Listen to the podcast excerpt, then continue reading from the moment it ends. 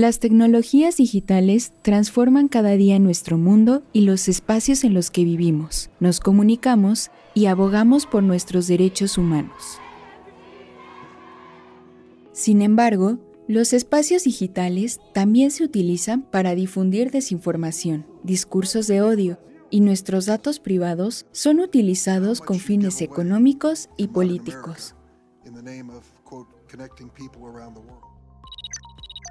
En el podcast Redes y Resistencias, Alternativas Comunitarias y Feministas para la Justicia Digital, te compartiremos cómo frente a estas adversidades, las mujeres en América Latina construimos caminos a favor de tecnologías digitales que promuevan la vida, la dignidad y la justicia. el lugar que supimos tener en la tecnología, porque si lo logramos, ya va a dejar de ser solo un grupo el que diseña el futuro. Este es un trabajo producido por WAC América Latina. Escúchalo en tu plataforma de podcast preferida.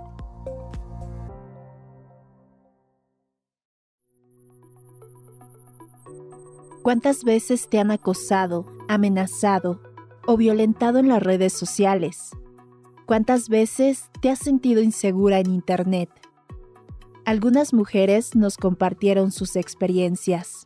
Sí he vivido violencia digital, principalmente cuando expongo mi punto de vista acerca de algún tema como despenalización del aborto, generalmente que recibo agresiones por, por dar mi punto de vista, por tener esa opinión. Sí he vivido violencia digital, afortunadamente solo han sido comentarios molestos. Generalmente sucede cuando comento apoyando manifestaciones feministas o contenido de ese estilo, recibo, por ejemplo, comentarios de mejor ponte a estudiar, qué asco, aprendí historia, cosas así. Al igual que ellas, según la Organización de las Naciones Unidas, 7 de cada 10 mujeres en el mundo han estado expuestas o han experimentado algún tipo de violencia en línea. Sin embargo, al hablar de América Latina y el Caribe, no se tienen cifras que den cuenta de la gravedad de esta situación en la región. La violencia contra las mujeres no es un hecho aislado, forma parte del continuum de violencia histórica que se ha ejercido contra nosotras. De lo físico, ahora los agresores usan las nuevas tecnologías para transgredir los espacios digitales que habitamos.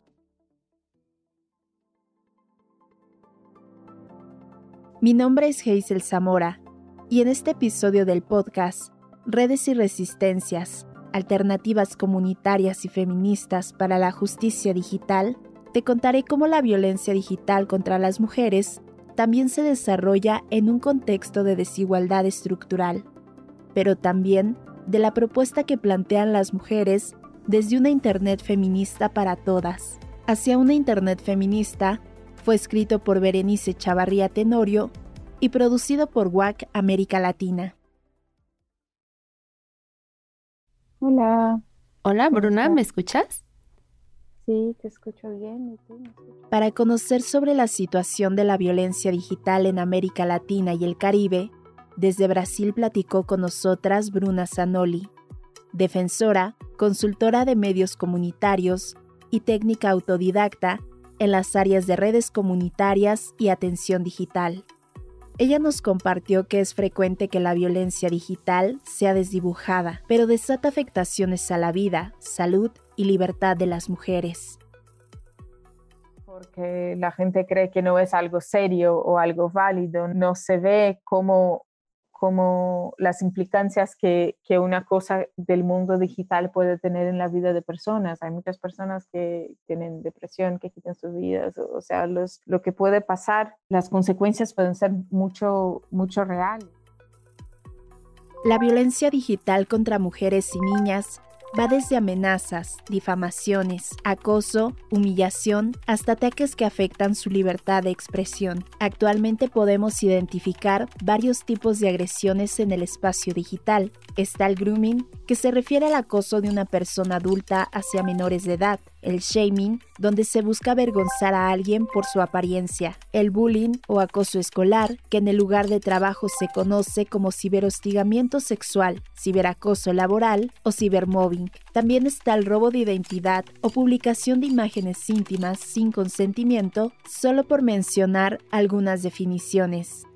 Todas estas agresiones pueden ser cometidas por un familiar, amigo, jefes o incluso por personas desconocidas muchas veces de comprender que el digital también es real, ¿no? O sea, que pueden haber consecuencias ahí que duren mucho más tiempo, que no es tan efímero como parece ser.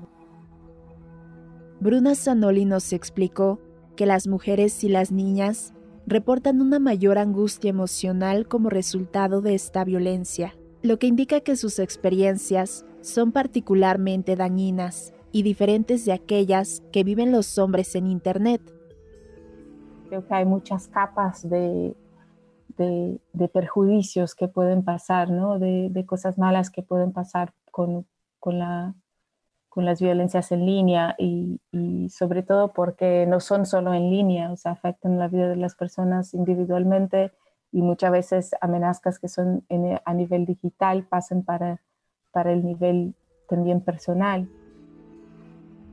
Por ejemplo, podemos hacer especial mención de la distribución no consensuada de imágenes íntimas, donde el 90% de las víctimas son mujeres, de acuerdo con cifras de la ONU. Y luego cuando se ataca a una mujer en línea, ah, la mayoría de las veces se ataca no solo el trabajo de la mujer, sino la familia, el cuerpo, la persona, su historia, eh, y todo eso es distinto de cuando se ataca un hombre en línea, ¿no? En el informe Ciberviolencia y Ciberacoso contra las Mujeres y Niñas en el marco de la Convención de Belén do Pará, publicado en 2022 por su mecanismo de seguimiento, se indica que la violencia digital tiene consecuencias específicas y generan daños desproporcionados en las mujeres y las niñas víctimas. Hay sufrimientos psicológicos, físicos, sexuales y económicos, muy parecidos a los daños provocados por la violencia fuera de Internet. Como nos menciona la experta Sanoli, la violencia digital puede llevarlas al extremo. Sí, las consecuencias pueden ser desde depresión hasta que quiten a su vida. Basta recordar el caso de la defensora mexicana por los derechos de las mujeres, Olimpia Coral Melo Cruz, quien a raíz de la difusión de un video íntimo sin su consentimiento, pasó por un proceso de profunda depresión. Un día me propuso hacer un video sexual, aunque no estuviera yo 100% segura de hacerlo, lo hice y después ese video se hizo viral sin mi consentimiento. Diario recibía decenas de mensajes ofendiéndome, lastimándome, culpándome cada vez que difunden tu video sexual sin tu consentimiento. Como si te pusieran en un, lugar público, eh, te dijeran apedrenla. Ella es Olimpia Coral Melo, en una entrevista realizada por el Fondo de Población de las Naciones Unidas. Yo decidí ir a denunciar a un ministerio público. Lo primero que me dijo fue, no podemos hacer nada por ti, porque eso no es un delito en México. Nadie preguntó sobre el agresor, Olimpia Coral es ahora una referente de la lucha por garantizar a las mujeres y niñas espacios digitales libres de violencia. Su impulso llevó a la creación de una ley contra el acoso digital en México que lleva su nombre, la Ley Olimpia. Si alguien inventó la Internet así, nosotros podemos inventar otra Internet que sea distinta, ¿no? Pero, ¿cómo lograrlo? Hasta ahora el Internet ha sido un espacio violento, discriminante y no pensado por y para las mujeres. Así que les preguntamos a varias compañeras cómo imaginan un espacio digital libre de violencia. Bueno, eh, primordialmente me lo imagino como un espacio utópico donde podamos interactuar y subir el contenido que, que queramos sin recibir violencia, acoso o bullying. ¿Cómo me imagino una Internet feminista? como un espacio donde se respete la opinión diferente, donde también podamos expresarnos, subir fotos sin tener el, miedo de que ay, pues alguien me la va a acosar o ya alguien va a pensar que voy a querer tener sexo con, con esa persona. Claro que me encantaría un Internet feminista porque ante todo, primero sería un lugar seguro para todas, un lugar que puede funcionar totalmente como una zona de encuentro y que nos ayudaría muchísimo a generar comunidad entre todas. La respuesta, aseguran las especialistas con las que platicamos, es crear una Internet feminista. Al respecto, Débora Prado, periodista de Brasil y activista por la democratización del Internet, nos comparte su mirada. Yo personalmente la definiría como una lente que nosotros tenemos que tener eh, para mirar la Internet y así sus diferentes capas, ¿no?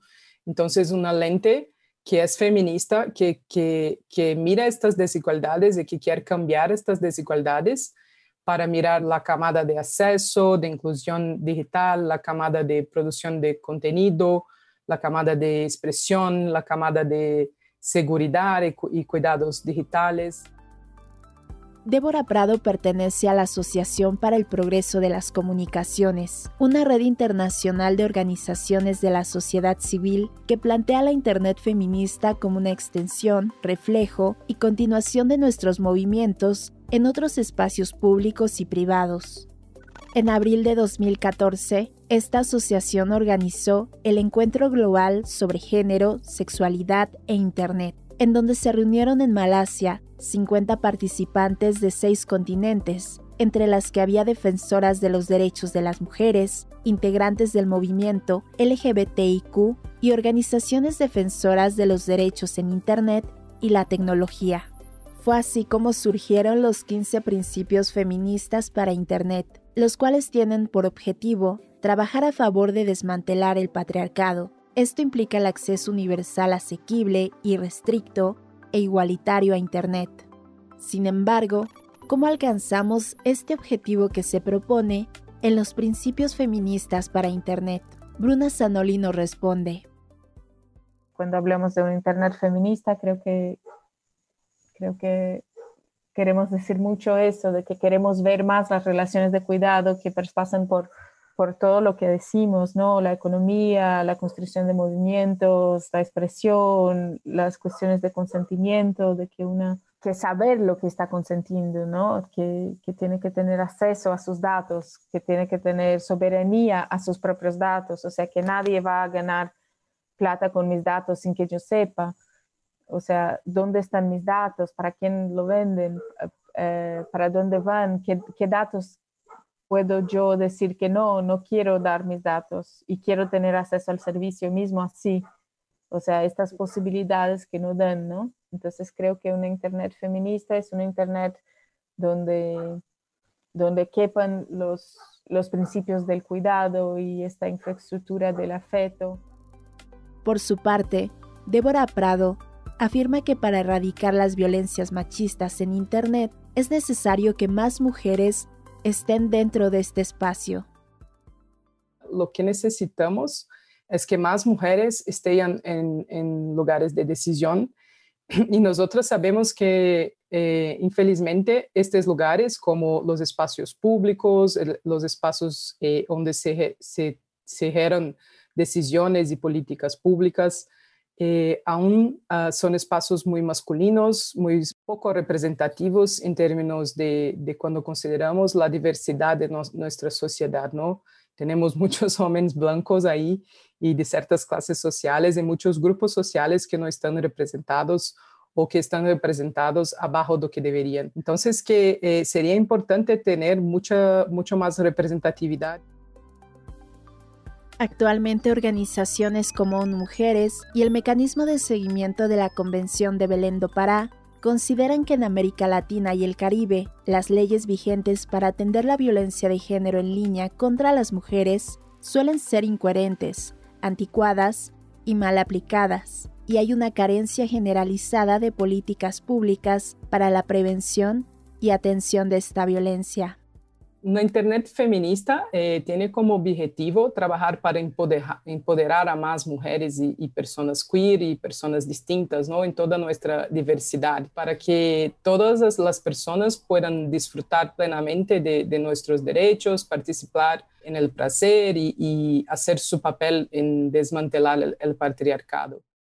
Y en eso de construir redes ¿no? feministas, de construir espacios para que las mujeres puedan hablar lo que quieren en, su propio lenguaje, en su propio formato, en su propio dispositivo y, construir pautado en, una infraestructura de cuidados, ¿no? de, una mirar para la otra, que son los principios feministas ¿no? de cuidado, el principio de cuidado es un principio muy lindo. Las relaciones de afecto que se crean, que se crían, podrían estar más presentes en Internet, ¿no? Eso cuando hablamos de un Internet feminista. A las mujeres nos violentan en lo público y lo privado. Por eso, una Internet feminista permitirá saltar barreras y caminar hacia la libertad. Cuidados, consenso, libertad de expresión, autonomía, igualdad. Así se siente y se escucha el futuro digital desde una perspectiva feminista. Redes y Resistencias, Alternativas Comunitarias y Feministas para la Justicia Digital, es un podcast producido por WAC América Latina. El guion de este episodio fue realizado por Berenice Chavarría Tenorio con la dirección editorial de Lisbeth Ortiz Acevedo y editado por mí, Hazel Zamora.